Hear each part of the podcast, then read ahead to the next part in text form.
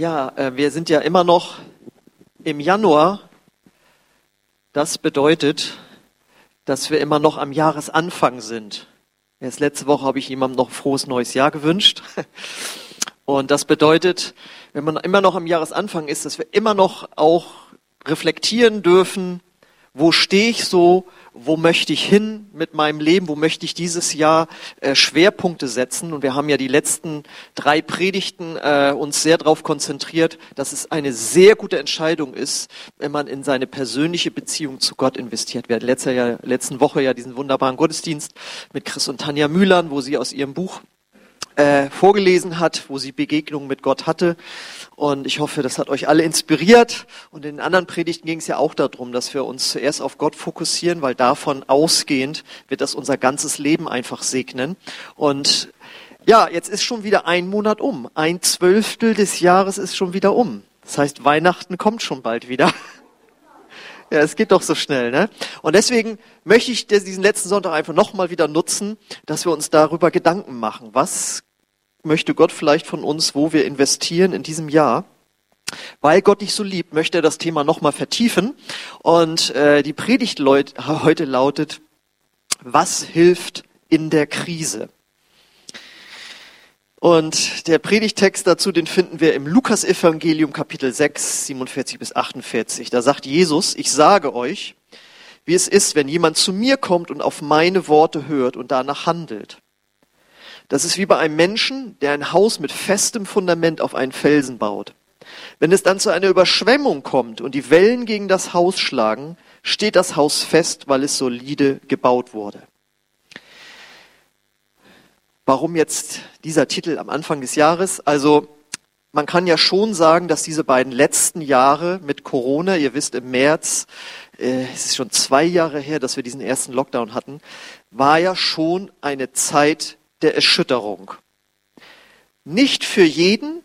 Ich sag mal, wer in dieser Zeit in der Unterhaltungsbranche äh, Unternehmer war oder ist, der ist wirklich durchgeschüttelt worden.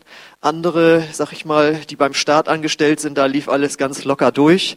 Äh, wer kleine Kinder hatte, der ist durchgeschüttelt worden, nämlich musste sich das erste Mal mit Home-Unterricht irgendwie auseinandersetzen. Andere wiederum gar nicht. Äh, es ist ganz unterschiedlich, wie diese Erschütterung oder diese Krise auf uns gewirkt hat. Eins ist auf jeden Fall klar, alle Kirchen sind durchgeschüttelt worden. Die großen Kirchen wie auch die kleinen Kirchen. Ist wirklich eine besondere Zeit.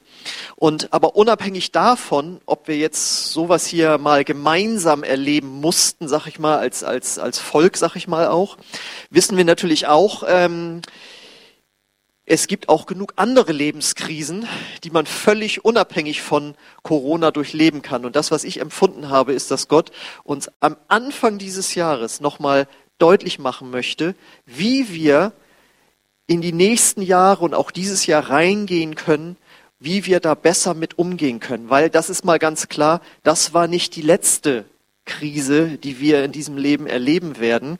Äh, für mich persönlich, der ich hier in Deutschland groß geworden bin, das ist das erste Mal, dass ich das erlebt habe, dass ganz Deutschland äh, durch irgend sowas äh, durchgeht. Sonst ist das für mich, ja, obwohl ich schon 50 Jahre alt bin.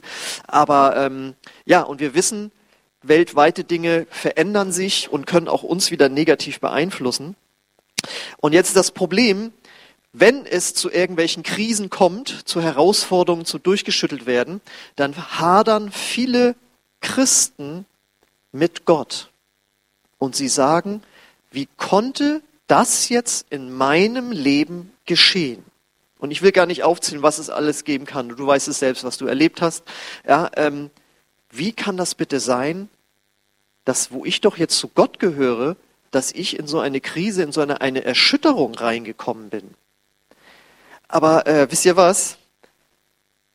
Jesus sagt da ja nicht, es wird nie zu einer Überschwemmung kommen, zu einem Sturm, sondern da steht, wenn es dann zu einer Überschwemmung kommt und die Wellen schlagen gegen das Haus.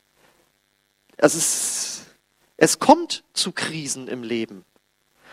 Und das finden wir auch zum Beispiel im Alten Testament. Äh, viele von uns oder alle wahrscheinlich lieben den Psalm 23. Der Herr ist mein Herde, mir wird nichts mangeln. So, und dann kommt auf einmal eine Krise ins Leben. Was ist das denn? Der Herr ist doch mein Hirte. Wie, was ist denn jetzt passiert? Wo ist denn Gott jetzt? Ja, man muss ja den ganzen Psalm lesen. Da steht dann ja auch drin, wenn ich wandere durch das Tal des Todesschattens. Das heißt, das ist ja im gleichen Psalm drin, dass es auch Lebenskrisen geben kann, mit denen wir nicht gerechnet haben.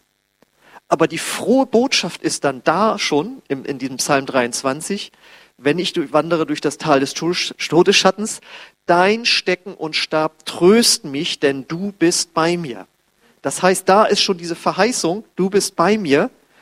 Und wenn wir jetzt ins Neue Testament gehen, das eigentliche Evangelium, da spricht Jesus zwar von einer Überschwemmung, aber am Anfang sagt er, ich sage euch es, wie es ist, wenn jemand zu mir kommt, auf meine Worte hört und danach handelt.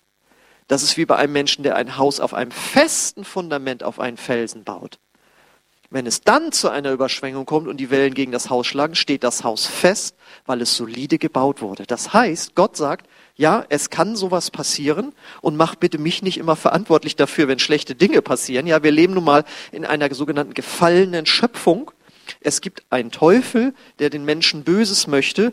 Wir selbst haben immer wieder auch damit zu tun, dass wir Dinge tun, die wir eigentlich nicht tun möchten, die auch gegen Gottes Willen gerichtet sind. Und die Bibel sagt, was der Mensch sät, wird er ernten. Also wir mögen bitte nicht Gott für die Dinge verantwortlich machen.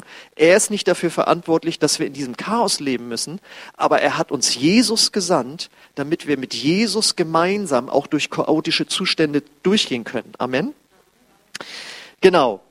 Und die Frage ist eben, worauf haben wir gebaut, wenn es zu einer Herausforderung kommt, wenn wir durchgeschüttelt werden? Haben wir dann ein solides Fundament? Und die Frage ist, wie kommt man dazu?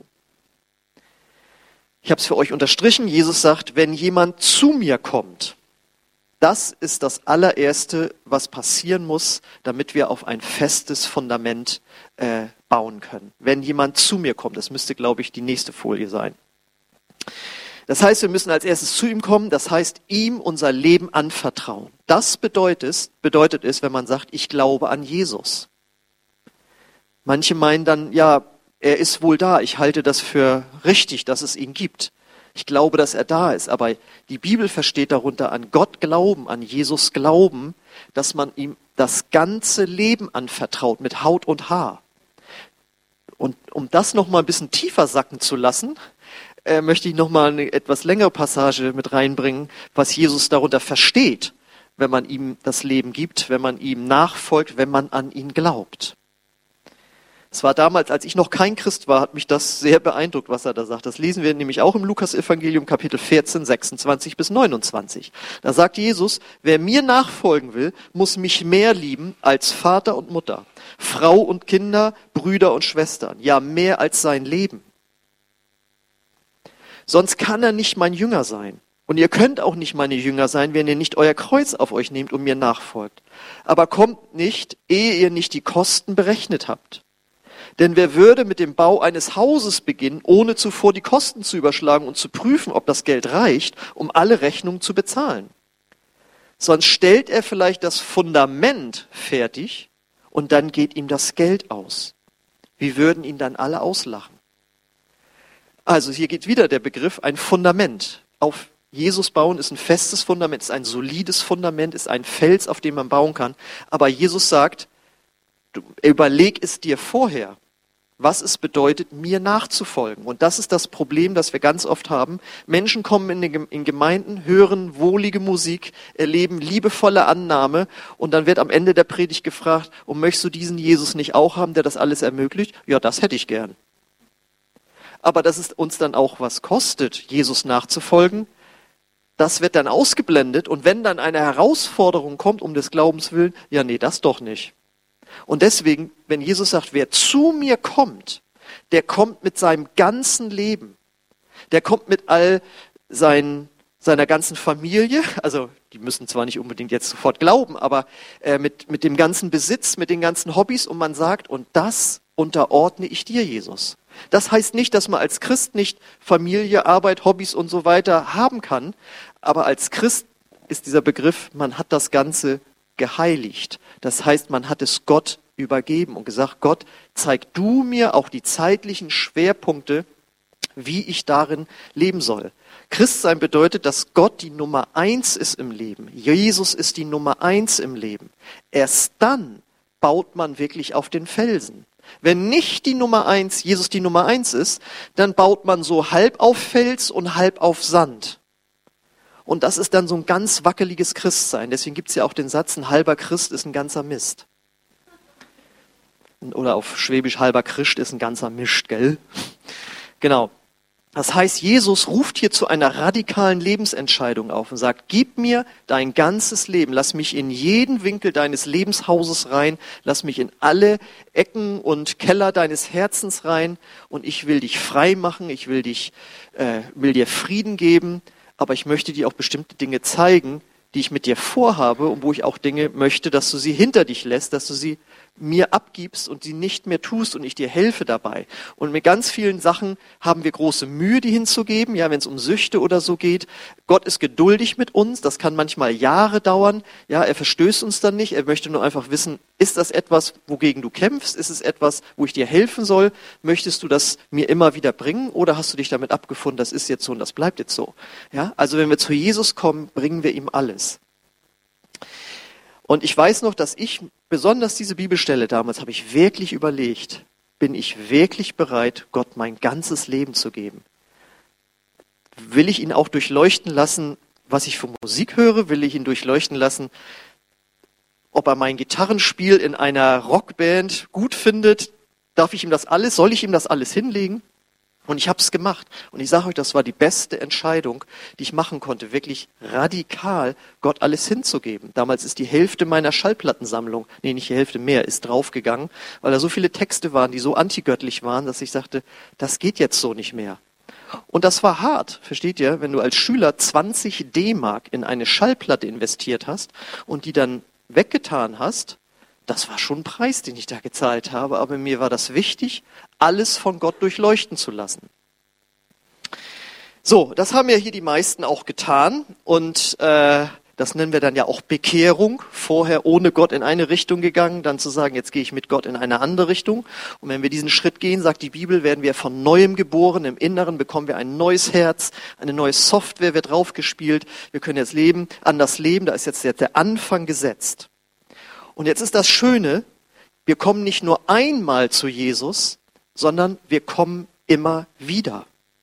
Wir dürfen immer wieder zu Jesus neu kommen, auch wenn wir versagt haben, vor allen Dingen, wenn wir Hilfe brauchen. Denn wir lesen in Judas 1, Vers 20, ihr dagegen, liebe Brüder, sollt euer Leben auf dem Fundament eures heiligen Glaubens aufbauen. Bleibt im Gebet und lasst euch darin vom Heiligen Geist leiten.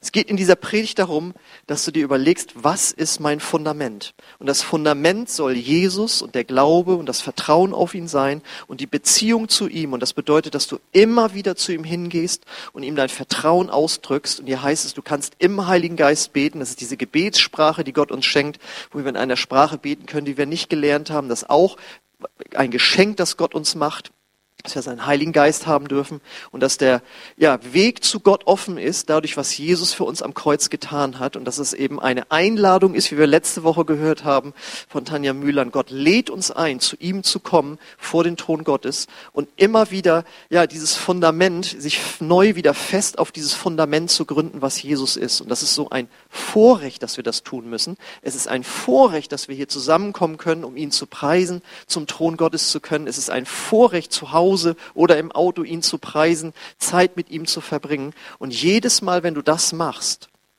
baust du neu auf dieses Fundament auf. Und manchmal ist es anstrengend, manchmal hat man, meint man keine Zeit und es kommt einem träge vor und, und äh, irgendwie langweilig, wie auch immer. Und ich sage dir, halte da durch, weil du baust für die Zeiten ein Fundament, wo es hart wird. Wenn man erst anfangen will zu lernen, wie man betet, wenn es hart wird, das ist dann manchmal nicht so doll, ja? Da wird man dann wie ins kalte Wasser geworfen. Aber wenn du geübt bist, dein Gott zu kennen, mit ihm zusammen zu sein, dann gehst du durch eine Krise, eine Herausforderung ganz anders durch.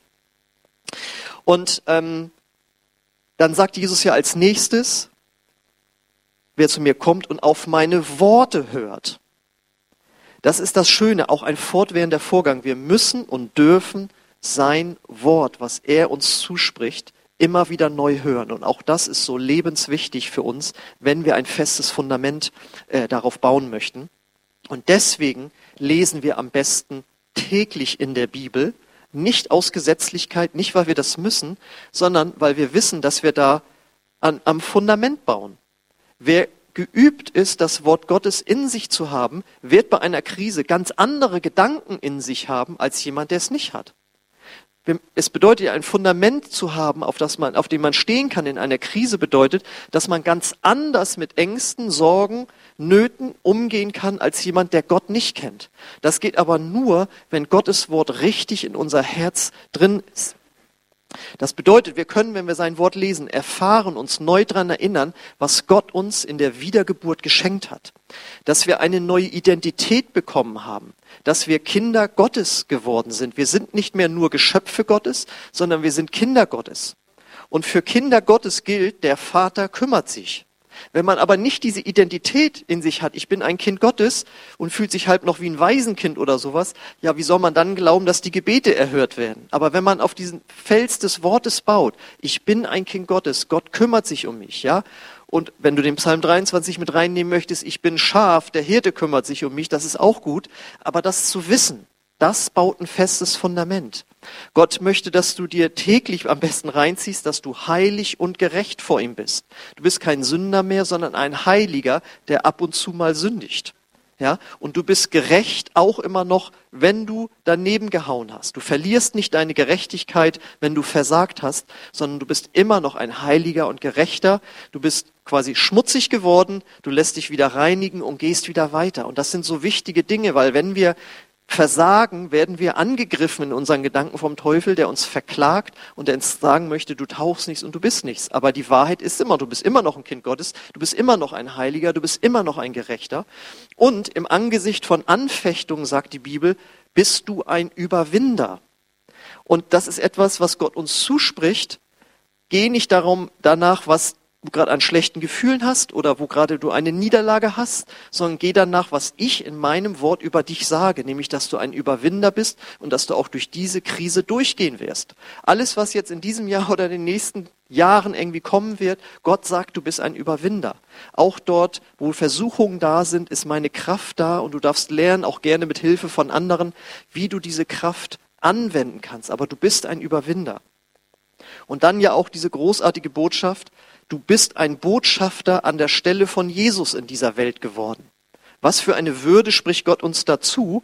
Ja, ich weiß nicht, wer schon mal Filme über Diplomaten oder so gesehen hat, wie die, äh, was für Vorrechte die haben in einem fremden Land, wie sie dort leben dürfen und dass sie den Staat repräsentieren, dass wenn sie unterschreiben, ist es so, als würde der Bundespräsident selbst einen Vertrag unterschreiben. Und Gott sagt, du bist ein Botschafter an der Stelle von Jesus.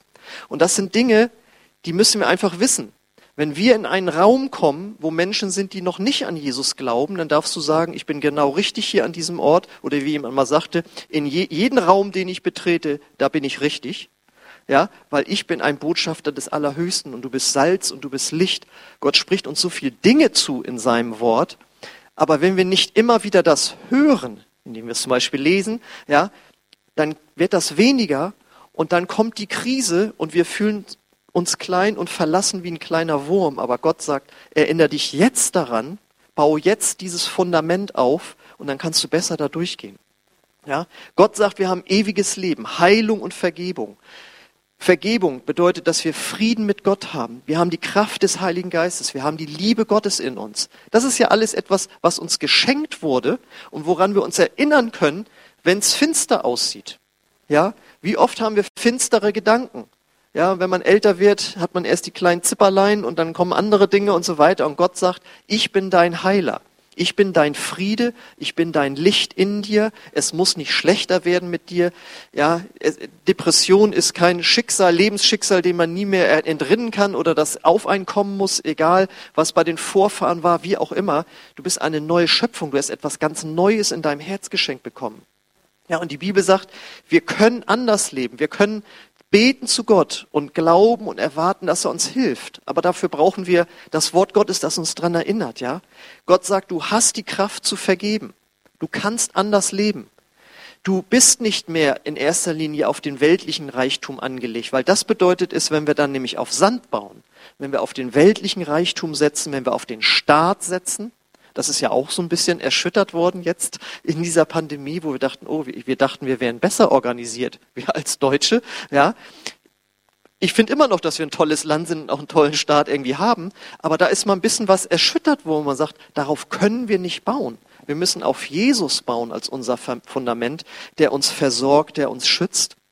Wir müssen und dürfen nicht auf menschliche Klugheit setzen, auf eigene Kraft, auf listiges Vorgehen. Ja, das ist alles auf Sand bauen. Aber wenn wir auf Fels bauen, bedeutet das, dass wir wissen, wer wir in Jesus, wer wir in Jesus sind, was wir von ihm geschenkt bekommen haben, was wir durch ihn können. Und das sagt Jesus, wer zu mir kommt und das hört, der wird das in seinem Leben erleben. Deswegen müssen wir darüber immer wieder etwas hören.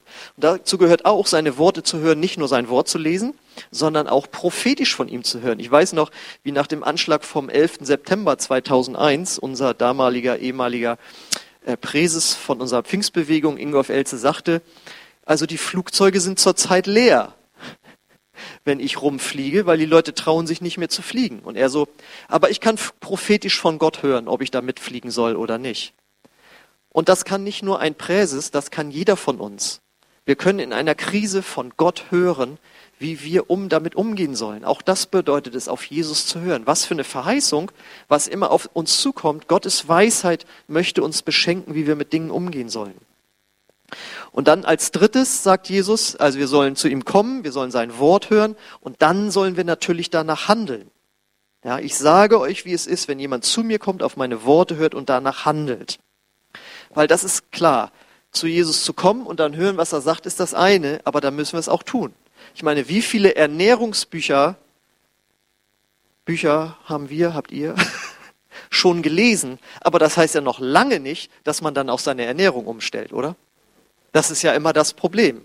Weil ich habe neulich so, so, so, ein Hörbuch gehört, wie man seine Gewohnheiten verändert. Und dann fuhr ich da, denke ich, ja, das ist ja genial, was die da alles erzählen. Aber jetzt muss ich das ja auch machen. Sonst ändert sich ja gar nichts. Und unser Problem ja in unserer westlich geprägten Kultur, wir wollen alles mit dem Verstand irgendwie machen, aber Gott will immer unser Herz erreichen, sagen, ja, hören ist gut, aber dann eben auch handeln. Und weil Gott weiß, dass das nicht immer das Einfachste ist, nach seinem Wort zu handeln, hat er sich etwas ganz Geniales ausgedacht, damit auch hier das Fundament einfach festgebaut wird. Nämlich er hat sich die christliche Gemeinde, die christliche Kirche dazu ausgedacht. In 1 Timotheus, Timotheus 3, Vers 15 sagt er nämlich, falls sich mein Kommen verzögert, solltest du wissen, wie man sich zu verhalten hat im Hause Gottes. Es ist ja die Gemeinde des lebendigen Gottes, Pfeiler und Fundament der Wahrheit. Die Ortsgemeinde soll Teil deines festen Fundamentes sein, auf dem du stehen kannst, um durch eine Krise, um durch eine Herausforderung zu gehen.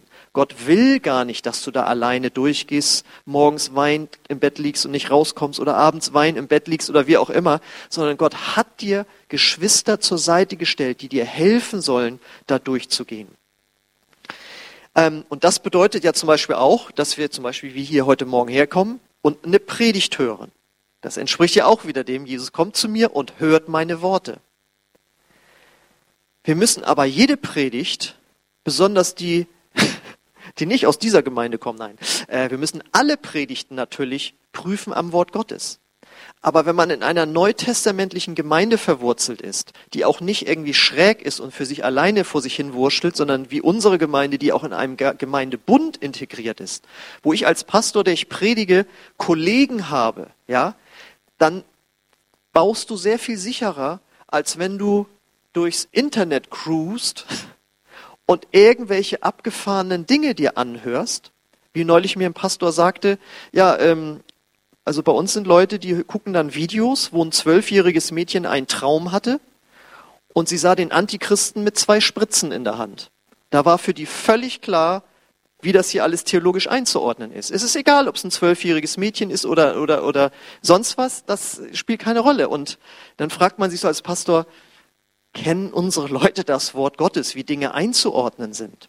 Und deswegen möchte ich euch jetzt schon mal nochmal darauf aufmerksam machen. Ihr habt ja den Newsletter hoffentlich per E-Mail bekommen, dass wir Ende Februar wieder einen Lehrabend haben werden, wo es darum gehen wird, wie wir die Bibel auslegen, damit wir wirklich auf einem gesunden und festen Grund bauen. Weil nur Predigten zu hören, ohne das zu reflektieren, ist auch wiederum nicht so gut. Ja? Wir sollen es mit einem offenen Herzen empfangen, aber wir sollen alles prüfen, äh, was wir hören. Und dafür hat Gott auch die Gemeinde gesetzt, dass Dinge geprüft werden, gemeinsam, was man sich zum Beispiel im Internet reinzieht. Genau. Und die Geschwister sollen dir helfen in Nöten. Und ich weiß noch, wie ich das erlebt habe, als äh, vor fast 20 Jahren, kann man fast sagen, äh, wir in der Jugendarbeit damals in Braunschweig durch eine Krise gegangen sind. Und das war sehr unangenehm, kann man mal so sagen. Aber Gott will ja Krisen gebrauchen, um einen stärker zu machen. Aber der Teufel will die Krise gebrauchen, um dich abzuschießen. Und hätte ich dort nicht Geschwister gehabt, wie zum Beispiel Chris und Tanja, die ihr letzte Woche kennengelernt habt, wir haben da zu dritt gesessen und wir haben füreinander gebetet. Und ich weiß noch, wie Tanja dann so ein prophetisches Bild hatte. Sie sagte, ich sehe uns durch eine Wüste gehen und ich sehe auch eine Oase. Also damit war diese Gemeinde noch nicht gemeint. Ich sehe eine Oase. Und da wird wieder alles gut. Aber dazwischen sind noch ein paar Sanddünen, wo wir hoch und runter müssen, bis wir bei dieser Oase ankommen. Ja? Und das war eine sehr treffliche Beschreibung dessen, was wir durchgemacht haben. Aber es hat total weitergeholfen, dass man mit anderen zusammen beten kann und dass man zusammen Dinge auch durchleben kann. Deswegen zu diesem soliden Fundament gehört nicht nur alleine deine Gottesbeziehung zu Hause mit der Bibel und dem Gebet, das ist die Grundlage, aber dazu gehört auch die christliche Kirche. Und Gott sagt, nutze das, schließ dich dort an, werde dort äh, verbindlich. Ja? Und deswegen bieten wir als Kirche, als Gemeinde eben auch Kleingruppen an. Es ist gut, das hier jetzt zu hören, aber noch besser ist es, am Mittwoch sich zusammenzusetzen und zu sagen, okay, und wie gehst du mit, Chris, mit, mit Krisen in deinem Leben um? Und wenn dann die Antworten kommen, wo man merkt, dass Jesus da keine Rolle spielt, dann kann man sich gegenseitig ermutigen und sagen, pass mal auf, ich mache das so. Ich habe das damals so mit unseren Kindern erlebt. Wir hatten damals auch eine Krise in der Ehe. Ich bin auch schon mal entlassen worden. Ich war auch schon mal schwer krank, wie auch immer. Und Gott hat mir durchgeholfen. Lass uns darüber reden, wie wir das anwenden können. Deswegen beten wir dort füreinander. Deswegen erzählen wir uns gegenseitig, was wir mit Gott erlebt haben, dass wir einen Austausch haben auf Augenhöhe, wo wir uns helfen können. Und wo ähm, auch ein Kleingruppenleiter oder Leiterin ist, die von der Gemeindeleitung eingesetzt wurde, weil Gott hat eine Leitung eingesetzt für seine Kirche, äh, die dann weiterhelfen können, dass jedem geholfen wird. Wir möchten nicht, dass jemand alleine zu Hause sitzt und es ihm super schlecht geht, aber wir können auch nicht jedem ins Herz gucken. Und Sonntagmorgen wird meistens gelächelt. Ja? Aber in der Kleingruppe, da kann man sich öffnen. Deswegen schließ dich einer Kleingruppe an, damit, wenn es zu einer Erschütterung in deinem Leben kommt oder eine weitere Erschütterung, die unser Land treffen könnte, ähm, dann bist du nicht alleine. Dann kann man sich sogar, wenn es kalt werden sollte, ja, ich bin ja immer noch sehr gespannt, ob wir diese Energiewende so hinbekommen. Ja, äh, dann kann man vielleicht mal anrufen, du, ist bei euch warm, bei uns der Strom fehlt schon wieder, wie auch immer. Es ist gut, Leute zu kennen, äh, wo man gemeinsam durchgeht. Oder wir treffen uns alle wieder in der Gemeinde, da geht die Heizung noch. Putin hat das Gas abgedreht, aber hier haben wir noch was, weiß es ich. Ja, also im Neuen Testament lesen wir ja davon, dass äh, sie wirtschaftlich herausgefordert waren und sich gegenseitig unterstützt haben. Das ist so wertvoll, andere zu kennen, die den gleichen Geist in sich haben, nämlich den Geist von Jesus. Das heißt, letztlich, jetzt ende ich hier, geht es immer um geistliches Wachstum. Wir haben Angst vor Krisen und Herausforderungen. Und ich mag das auch nicht. Aber das Starke ist halt, dass Gott das so drehen kann, wenn man auf ein festes Fundament gebaut hat, dass man durch die Krise dann am Ende sogar stärker geworden ist. Das ist ja dieses Wunder, das Gott schenken kann. Und wenn es so ist, dass wirklich auch manchmal tragische Dinge geschehen, dass man ein Mensch geworden ist danach, der andere besser verstehen kann, die auch durch eine tragische Zeit gegangen sind. Selbst da ist Gott in der Lage, etwas Gutes draus zu machen. Und nochmal, ich hoffe, ihr habt euch daran erinnert, am Anfang der Predigt, diese schlechten Dinge sind nicht von Gott. Aber wir leben in einer Welt, wo diese Dinge geschehen. Und Gott sagt, bau auf ein Fundament und nimm doch jetzt die, den, den Anfang dieses Jahres nochmal zu überlegen, worauf baue ich eigentlich? Was höre ich mir den ganzen Tag an? Was lese ich den ganzen Tag? Mit wem rede ich den ganzen Tag? Wohin geht mein Geld? Wo, wo, wo verbringe ich den Hauptteil? Wo ist mein Herz? Und das sich nochmal neu zu überlegen, baue ich da wirklich auf dieses Fundament Jesus gemeinsam mit seiner Gemeinde, gemeinsam mit seinem Wort? Und wenn du dir das Anfang dieses Jahres nochmal neu reflektierst und sagst, ich möchte da ein paar Dinge neu justieren, mehr Zeit mit Gott, anders Zeit mit Gott zu verbringen, dann ist das doch eine super Sache. Und ich denke, wir haben verstanden, wir tun uns etwas Gutes damit, weil wir auf ein solides Fundament bauen, mit dem wir durch eine Krise gehen können. Amen. So, das Lobpreisteam darf nach vorne kommen.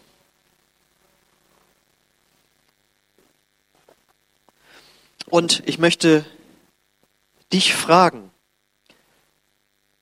hast du auf dieses solide Fundament gebaut? Tust du es immer noch? Bist du fest integriert in eine Gemeinde, in eine Kleingruppe? Verbringst du Zeit mit Gott? Wie wir immer sagen, am, mindestens fünfmal die Woche eine Viertelstunde, mindestens ein Kapitel pro Tag. Das müsste eigentlich für jeden machbar sein. Dann hast du schon einen Grundstein gelegt. Hauptsache, es geschieht regelmäßig. Regelmäßig mit Gott zusammen sein. Das ist das Entscheidende. Ist das bei dir der Fall? Dann herzlichen Glückwunsch. Aber jeder von uns weiß, man kann nicht genug von Gott eigentlich bekommen. Auch du kannst noch weiter und stärker bauen, damit du sogar jemand wirst, der anderen eine Stütze wird, der zu einer Säule in der Gemeinde wird, damit diese Gemeinde blühen und wachsen kann. Dann möchte ich natürlich auch immer diejenigen fragen, wenn du hier bist oder auch zu Hause zuguckst, hast du das Fundament schon bist du auf dieses Fundament geklettert oder hast du schon drauf gebaut, nämlich Jesus, das dir in der ultimativen Lebenskrise hilft, nämlich dem eigenen Tod? Das ist ja die ultimative Krise, an der keiner vorbeikommt. Aber gerade da gilt dieses Wort. Wer sein Leben Jesus Christus anvertraut hat, wird sogar diesen Sturm durchleben und am Ende ist es noch besser, als es hier jemals sein konnte. Weil du dann, wenn du deine die, Sünd, die Vergebung deiner Sünden empfangen hast, eine Neugeburt empfangen hast in deinem Herzen, dann wird dir das Tor des Himmels geöffnet. Du wirst gerettet aus dieser Verlorenheit, auch aus einer ewigen Verlorenheit, wenn wir ohne Jesus in den Tod gehen. Ja, Himmel und Hölle, dieser Unterschied. Ja, das ist das Stärkste. Und wenn du darauf noch nicht gebaut hast, dann lade ich dich ein, das heute zu tun, auch wenn du zu Hause zuguckst. Und ich möchte jetzt gerne beten für euch. Ich lade euch ein, dafür aufzustehen.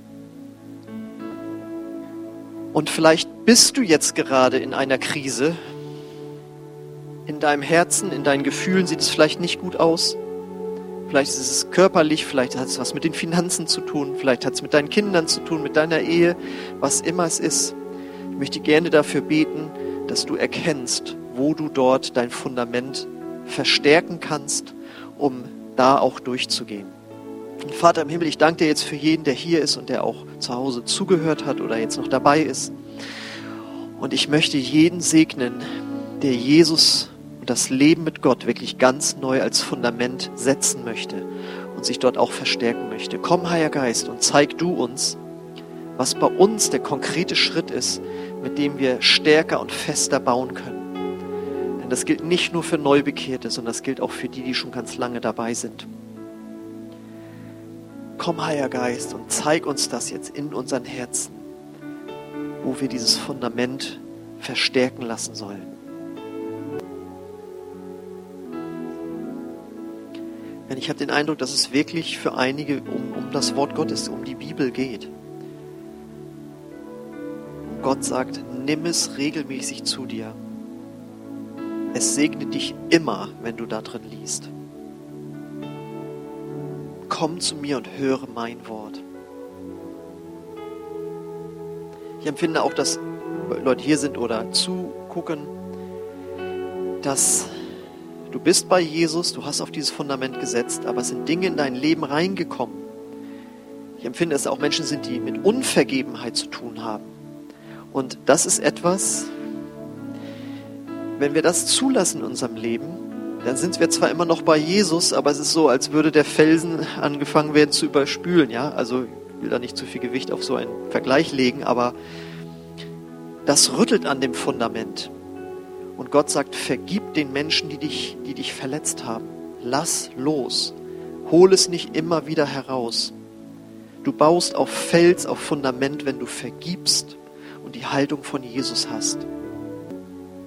Und ich möchte dich einladen, wenn du hier bist oder zuguckst, wenn du noch nicht Jesus zu dem Felsen, zu dem Fundament deines Lebens gemacht hast, dass du das heute machst. Und du hast gehört, es ist nur ein Gebet, aber es ist ein folgenreiches Gebet, das von ganzem Herzen kommen sollte, wo du sagst, Gott, ich gebe dir mein ganzes Leben. Vergib mir meine Schuld, komm du in mein Herz. Ich will so leben, wie du es möchtest, obwohl ich noch nicht genau weiß, was das bedeutet. Wenn du bereit bist, diesen Schritt zu gehen, dann lade ich dich ein, dass du jetzt gemeinsam mit uns betest und dass dadurch Jesus in dein Herz kommt und du den ersten Schritt äh, gegangen bist, auf diesen Fels zu bauen. Wenn du das möchtest, dann lade ich dich ein, gemeinsam mit uns zu beten. Ich bete es Satz für Satz vor. Und wenn es ein Gebet nach deinem Herzen ist, dann bete es einfach nach. Jesus, ich komme jetzt zu dir. Und ich klettere zu dir auf diesen Felsen. Ich lasse alles hinter mich. Vergib mir meine Schuld und komm du in mein Herz. Ich gebe dir mein ganzes Leben. Amen. Amen. Wenn du dieses Gebet zum ersten Mal gebetet hast, so in dieser Form oder ähnlich, dann äh, nicht so ähnlich, sondern wenn du es so mitgebetet hast, dann lade ich dich ein, dass du dann nach dem Gottesdienst zu mir hier nach vorne kommst oder wenn du es zu Hause gebetet hast, dass du uns eine E-Mail schreibst und dann möchten wir dir zeigen, wie du dein Fundament verbreitern und vergrößern kannst, um durchs Leben zu kommen. Und wir möchten jetzt einfach Jesus nochmal eben die Ehre geben und äh, ihn preisen dafür, für das, was er für uns getan hat.